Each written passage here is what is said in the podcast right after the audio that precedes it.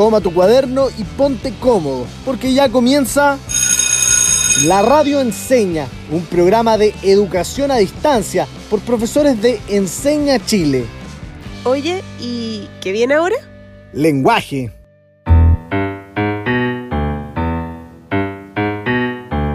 Bienvenidos y bienvenidas a un nuevo programa de la radio Enseña Lenguaje. Soy Pepi Tenorio y hoy me acompaña mi queridísima amiga y profesora de Enseña Chile, la profe Mónica. ¿Cómo estás, profe Moni? Hola Pepi, feliz de participar en esta clase radial. En el capítulo que tendremos hoy exploraremos un nuevo tema, pero antes de que comencemos con el programa, aprovechamos de recordar que nos pueden seguir en nuestro Instagram, arroba la radio con N en vez de ñ. ¿Comencemos, profe Mónica? Sí, vamos con los titulares del día de hoy. En este capítulo vamos a trabajar con una de las habilidades más profundas y entretenidas que pueden existir, la creación. ¡Excelente! Así que pongámonos en actitud creativa. Abran sus mentes, pensamientos y sentimientos para dejar fluir ese escritor o escritora que vive en ustedes. ¿Y qué vamos a escribir? Vamos a escribir poemas. Para esto tendremos que reflexionar acerca del contexto en el que estamos viviendo y preguntarnos cómo nos hemos sentido durante estos meses de cuarentena. Y a partir de eso haremos los más maravillosos poemas que reflejen nuestro mundo interior. Es importante para esta clase que tomen atención en algunos aspectos básicos, como la estructura que debe tener un poema y su propósito. Estudiantes, pónganse cómodos porque este capítulo está por comenzar. Bienvenidos a la radio Enseña Lenguaje. Hablemos de cómo nos hemos sentido en este contexto de pandemia. ¿Cómo has estado tú, Pepi? Mm, en general bien, aunque la vida ha sido una especie de montaña rusa estos últimos meses. ¿Montaña rusa? ¿Por qué una montaña rusa? Me refiero a una montaña rusa como una analogía, porque mis emociones, al igual que el juego, están arriba y otras veces abajo de la montaña rusa. Claro, te entiendo. Lo que estás haciendo es usar el lenguaje figurado. Esto se refiere a cuando usamos una palabra que expresa una idea en términos de otra, apelando a una semejanza que puede ser real o imaginaria. Oye, profe Pepi, ¿y en qué ves que cambias de ánimo? A veces me despierto muy energética con ganas de hacer todo lo que me propongo en el día. Y otras me siento muy cansada, como si hubiera corrido una maratón la noche anterior. Te entiendo perfectamente y creo que he estado pasando por momentos muy similares a los tuyos. No sé muy bien de qué depende. ¿Y qué has hecho para canalizar tus emociones? Uy, varias cosas. Cocinar, hacer yoga, regar mis plantitas, sacar a mis mascotas a pasear, juntarme con mis amigas por Zoom y escribir. Regar las plantas, qué buena actividad. Ver el agüita entrar al macetero calma el espíritu. Así es. Y oye, también dijiste que estás escribiendo, ¿o no? Claro. ¿Y qué estás escribiendo? Poesía principalmente. Me encanta la poesía, pero me pregunto por qué poesía y no otro género. La escritura, de algún modo, libera algo muy escondido de nuestro ser nos ayuda a descubrirnos, a darle forma a nuestros pensamientos y a nuestras emociones. Y la poesía, en su origen, justamente le da rienda suelta a esto último, a las emociones. Hace mucho tiempo que no escribo poesía. Creo que la estructura y los temas del género lírico me cuestan un poco. ¿En qué sentido? Ay, es que los temas son siempre tan elevados. Por ejemplo, la muerte, el amor imposible, la forma también me cuesta, como que tenga que rimar, la ubicación extraña de las palabras en las oraciones. Hoy, y el vocabulario es imposible. Hay tantas palabras que no entiendo cuando leo un poema. Te entiendo mucho.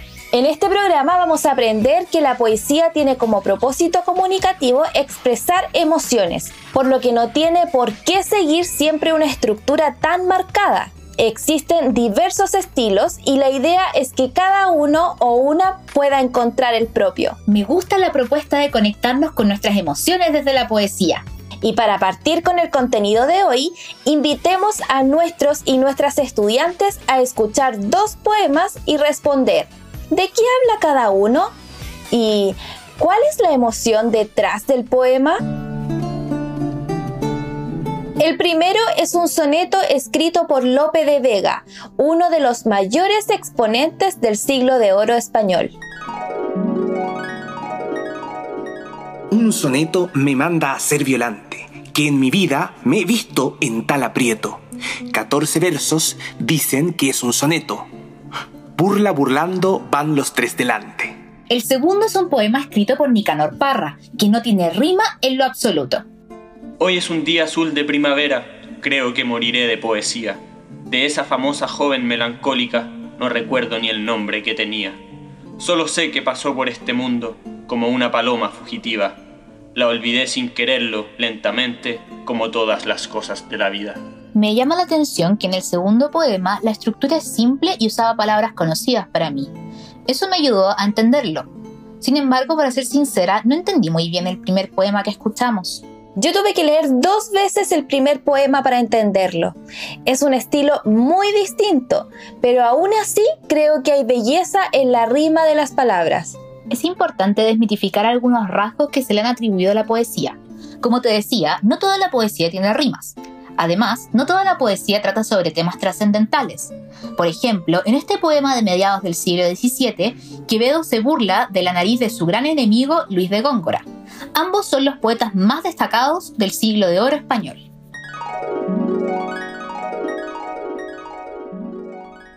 Érase un hombre a una nariz pegado. Érase una nariz superlativa. Érase una nariz sayón y escriba. Érase un peje espada muy barbado. Está muy gracioso. No sabía que se podía hacer poesía de cosas tan concretas. Claro que se puede. Ya te dije que la poesía es un género muy moldeable. De hecho, Pablo Neruda dedicó unos bellos versos al caldillo de congrio, que es un típico plato chileno. Lleven a la cocina el congrio desollado, su piel manchada cede como un guante, y al descubierto queda entonces el racimo del mar el congrio tierno. Reluce ya desnudo, preparado para nuestro apetito. Con los ejemplos que me has mostrado, también me queda claro que no es necesario que la poesía tenga un orden extraño de palabras. Exacto. Hay varias figuras literarias que hacen que el lenguaje en la poesía parezca un poco extraño, como la metáfora, que usa una expresión relacionada a un objeto o idea particular, pero que se aplica a otra palabra o frase para dar a entender que hay una similitud entre ellas. Por ejemplo, tus ojos son dos luceros. ¡Ay, qué lindo! Pero claro, nos estamos refiriendo a que los ojos de una determinada persona tienen un brillo igual a dos luceros. Lo importante es que la poesía es un género abierto, adaptable, que sirve como herramienta para que las personas den a conocer sus pensamientos y emociones internas. Y nuestra invitación, queridos y queridas estudiantes, es a que escriban de un tema que los implica directamente y que ha estado bastante en boga hoy en día, la educación. Queremos conectar esta tarea con el propósito de nuestro programa, que es manifestar nuestro mundo interior por medio de la escritura. ¿Y cuál sería la motivación detrás de esta actividad? Creo que hoy, bajo nuestro contexto actual, todas y todos tenemos algo que decir sobre la educación. ¿Qué pensábamos de ella antes de la pandemia? ¿Qué pensamos ahora con todo este sistema de clases online? ¿Y qué creemos que ocurrirá en el futuro, cuando el coronavirus pase a ser otro virus estacionario? Ahora, profe Mónica, me pregunto, ¿qué necesitamos para escribir un poema? Primero que todo, es importante saber que un poema consta de versos y estrofas. El verso es la oración del poema, por así decirlo. Las oraciones que ocupan una línea a la vez. La estrofa, en cambio, es un conjunto de versos ajustados a una medida y a un ritmo determinados. Así, por ejemplo, si yo digo la siguiente estrofa, el paso con otra, yo le vi pasar, siempre dulce el viento. En cada pausa marca un verso y la suma de todos estos versos dan lugar a la estrofa. Perfecto. El siguiente poema titulado Educar de Gabriel Celaya nos ayudará a ilustrar el tema que queremos trabajar con ustedes, queridas y queridos estudiantes. Escuchen con mucha atención y piensen en lo que nos dice sobre la educación. Educar es lo mismo que poner un motor a una barca. Hay que medir, pensar, equilibrar y poner todo en marcha. Pero para eso uno tiene que llevar en el alma un poco de marino un poco de pirata, un poco de poeta y un kilo y medio de paciencia concentrada. Pero es consolador soñar mientras uno trabaja, que esa barca, ese niño, irá muy lejos por el agua. Soñar que ese navío llevará nuestra carga de palabras hacia puertos distantes, hacia islas lejanas. Soñar que cuando un día esté durmiendo nuestro propio barco, en barcos nuevos seguirá nuestra bandera enarbolada. Queridas y queridos estudiantes, a partir de ahora les daremos unos segundos para que reflexionen sobre el tratamiento de la educación en el poema. ¿De qué habla el poema? ¿Cuál es la emoción que expresa el hablante lírico? Bueno, profe Mónica, ¿qué te llamó la atención del poema de Celaya? Lo que más me llama la atención es que es una especie de comparación o mezcla entre el acto de educar y el acto de zarpar con una barca en el mar. Ambas actividades requieren de mucho esfuerzo, planificación y amor. La barca es el niño, y tal como ella, se aleja llevando su carga cuando el segundo crece, lleva consigo todo el conocimiento que le instruyó su profesor. El poema habla del impacto que ese niño después puede generar en cada una de las vidas que va a tocar por eso, el educador, como la persona que prepara el barco, tiene que ser arrojado y, a la vez, cuidadoso para formar el corazón del niño. Su motivación es una, que su trabajo sea una luz de esperanza en su estudiante. Ay, qué lindas tus palabras, Pepi. Así como ustedes, queridas y queridos estudiantes, nos ayudaron a identificar el tema del poema y su tratamiento, además de las motivaciones, queremos instarlos a que escriban desde lo más profundo de sus corazones sobre la educación.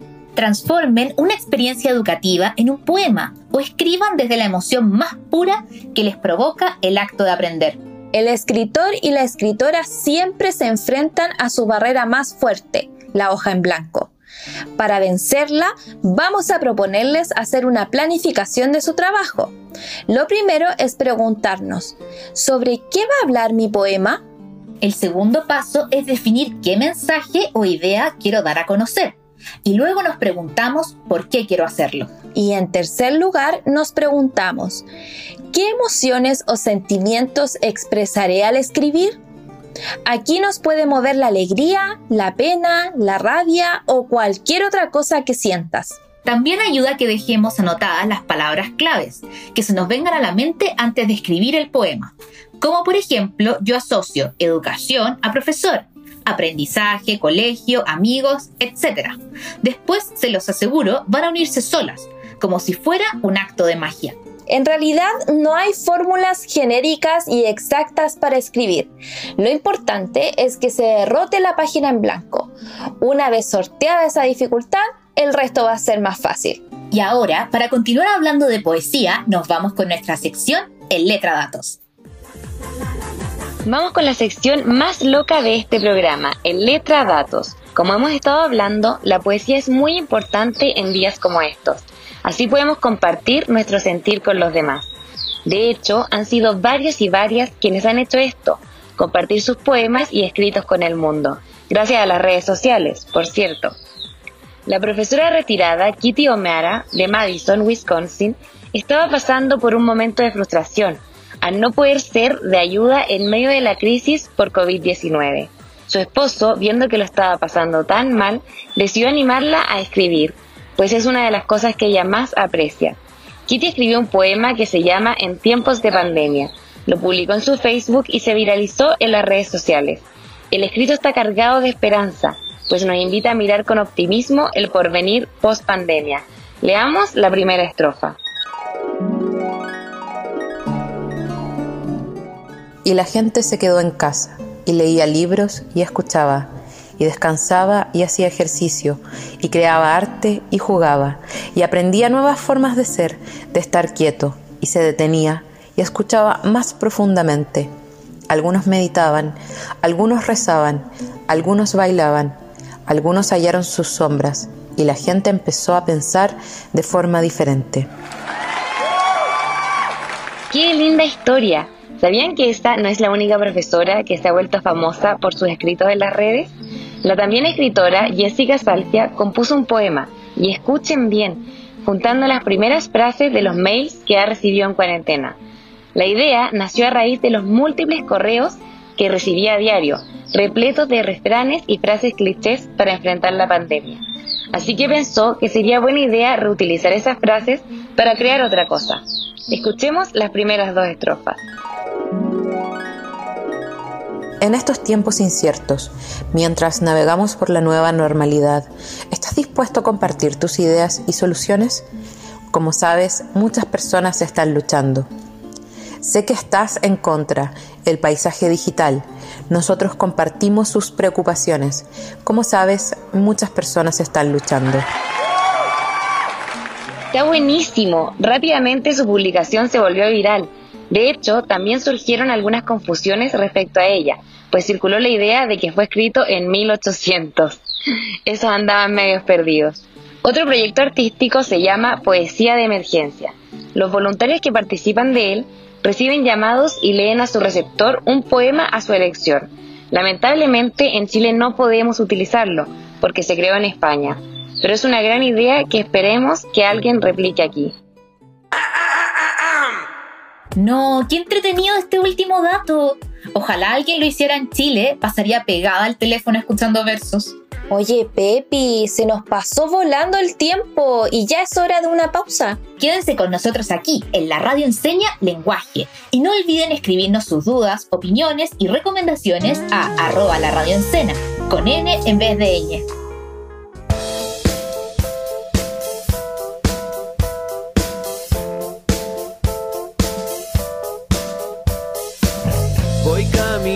Sin saber nada de ti, ni siquiera el agua que rodea mis pies puedo sentir. Lo intento cada vez mejor y no estaré satisfecho hasta olvidarme al fin de ti, como soñé. Tengo tantas cosas puedo recordar. Pienso que es muy tarde para mí. Pienso que es momento de olvidarme ya de ti. Llueve sobre la ciudad porque te fuiste y ya no queda nada más. Llueve sobre la ciudad porque te fuiste y ya no queda nada más.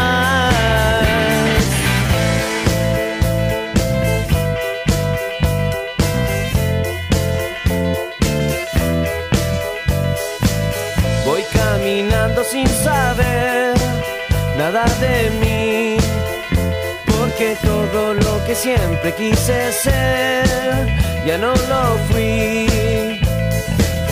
La muerte es mi felicidad, lo sé muy bien. Hoy voy a considerarlo una vez más y más que ayer.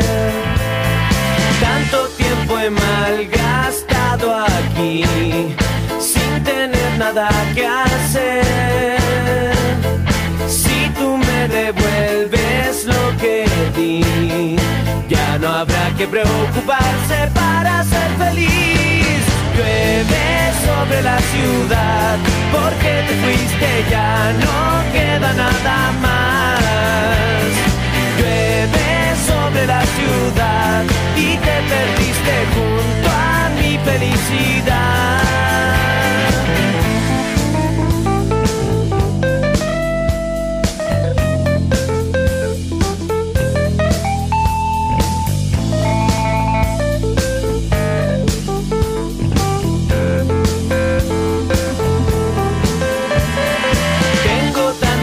Cosas que decir, tantas que ya me olvidé.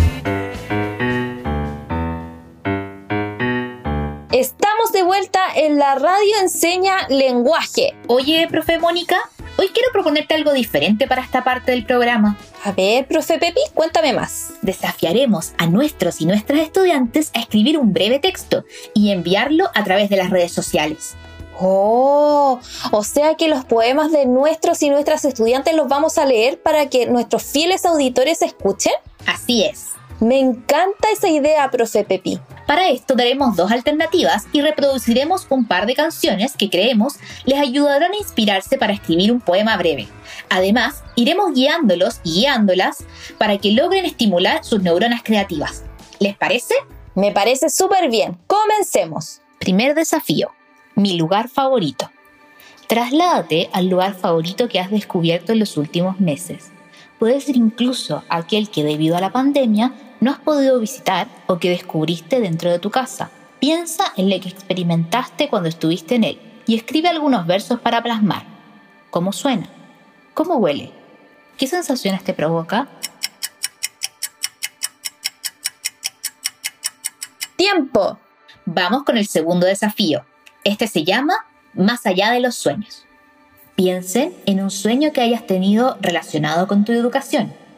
Puede ser de hace varios días, de la noche anterior o quizás recuerdos del colegio antes de la pandemia o en el contexto de clases virtuales.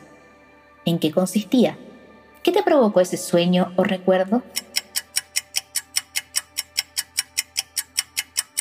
¡Tiempo!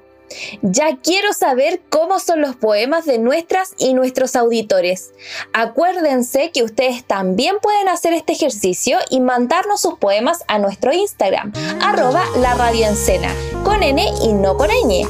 Además, no se olviden de participar en nuestro concurso de poemas. Oye, profe Mónica, yo hice un poco de trampa y le pedí a algunos de nuestros y nuestras estudiantes que nos leyeran algunos poemas. ¿Quieres que escuchemos el primero? Veamos, este es un poema breve de Alexander, creado a partir del ejercicio de escritura número uno, es decir, mi lugar favorito. Luz de nube, pero siempre calientito. Me siento acogido como en casa. Es común el olor a pancito, el que mi abuelita con tanto cariño amasa. Caminando voy por los pasillos. Me acuerdo de mi infancia. Las fotos en las paredes hablan. Extraño visitarla y pasar horas conversando. En su casa las horas pasan volando. ¡Qué maravilloso! Logré transportarme a la casa de su abuela y de paso me acordé de la mía. En general, eso logra un buen poema. Generar esa sensación de ver y estar o sentir lo que el poema me transmite. Abramos nuestros sensores de empatía. Y tenemos un segundo poema como ejemplo, pero que esta vez escribí yo. Se llama Más allá de los sueños. Se los voy a leer. Desde lo alto diviso un bosque frondoso. No tengo miedo, al revés, me gusta estar volando. No quiero que se acabe, sé que estoy soñando. Me siento capaz de todo. Es maravilloso ver el mundo de este modo. Oh, me encantó. Realmente me provocó diversas emociones. Me sentí como en tu sueño. De hecho, yo también he soñado algo parecido. Si nos fijamos en este poema, el mundo interior se ve constantemente reflejado en cada verso del poema. Y ya por último, este texto lo va a leer la estudiante Danitza. Escuchemos lo que nos tiene que decir a través de su poesía. No puede ser, era ella. Me saludaba como si fuera mi amiga. Hola Dani, me dijo, nerviosa la miré y respondí. Era Christian Endler, mi ídola y a quien admiro. Deja su fuerza y garra en cada tajada. Su aprendiz fue por un rato. Despierta, Danitza. De mi sueño desperté, mas nunca lo olvidaré. ¡Wow! ¡Qué buen texto! Realmente logra hacer que experimente ese sueño estando despierta. Y fíjate que aquí la educación como temática se plantea no desde la escuela, sino desde los ídolos, porque acá la maestra no es una profesora en el salón de clases. La maestra es su ídola, la futbolista profesional chilena Christian Endler. Recuerden estudiantes que de igual forma nos pueden hacer llegar sus creaciones a través del Instagram arroba la radio con N. Y ahora nos vamos a nuestra sección de recomendaciones. Así que estudiantes, llegó la hora de tomar lápiz y papel, porque la profe Ángela trae varios tips para que puedan comenzar en el mundo de la escritura. Esto es Ripost. Bienvenidos a nuestra sección Ripost. Mi nombre es Ángela y esta semana queremos invitarte a profundizar y seguir aprendiendo sobre poesía. Para esto, te sugerimos que revises el texto de estudio de séptimo básico y desarrolles las actividades que aparecen desde la página 92 hasta la 103. estoy segura que podrás encantarte con la poesía. Además, queremos recomendarte el libro Nicanor Parra y la poesía de lo cotidiano, de los autores Hugo Montes y Mario Rodríguez. Este libro expone con sencillez la complejidad de una poesía simple en apariencia, pero honda y trascendente, como lo es la pluma de Nicanor Parra. Si quieres conocer más de su poesía e inspirarte para escribir, te contamos que puedes encontrar el libro de forma completamente gratuita en la página Biblioteca Digital Escolar. Dame la mano desde la profunda zona de tu dolor diseminado. Lo que están escuchando ahora es un extracto de la canción Sube a nacer conmigo hermano, que se encuentra en el álbum Alturas de Machu Picchu del famoso grupo chileno Los Jaivas. El disco, lanzado en 1981, musicaliza el popular poema de Pablo Neruda. Verso a verso, el poeta relata el glorioso pasado indígena de América Latina, las miserias humanas y el dolor. Pero también destaca la solidaridad de los americanos y de la raza humana. La musicalización de esta obra por parte de los Jaivas ha sido considerada como magistral y fiel al contenido de la obra original. ¡Wow! Me encantaron las recomendaciones que esta semana nos trajo la profe Ángela. Las dejé todas anotadas en mi cuaderno. Y ahora, estudiantes, es momento de pasar a nuestra última sección del programa. Y ya casi llegamos al final de nuestro programa. Pero antes, queremos que tengan un espacio para poder comenzar su trabajo de escritura. Los invitamos a escribir la siguiente pregunta y responder. ¿Sobre qué hablará mi poema? Tiempo. ¿Qué escribiste tú, profe Mónica? Yo puse que iba a hablar sobre lo que han sido estos meses de cuarentena. Genial. Vamos con la segunda pregunta de nuestra planificación entonces. ¿Qué mensaje o idea quiero dar a conocer?